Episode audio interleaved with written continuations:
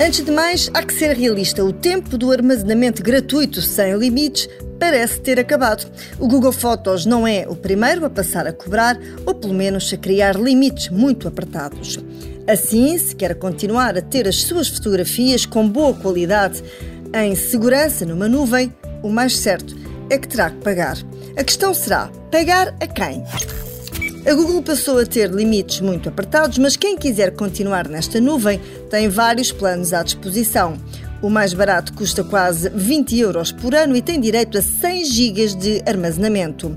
O plano mais caro custa quase 50 euros por mês, com direito a 100 teras. A Google permite que o espaço de armazenamento e o custo possa ser partilhado por vários membros da família. Para quem pertence ao universo Apple, também há a iCloud.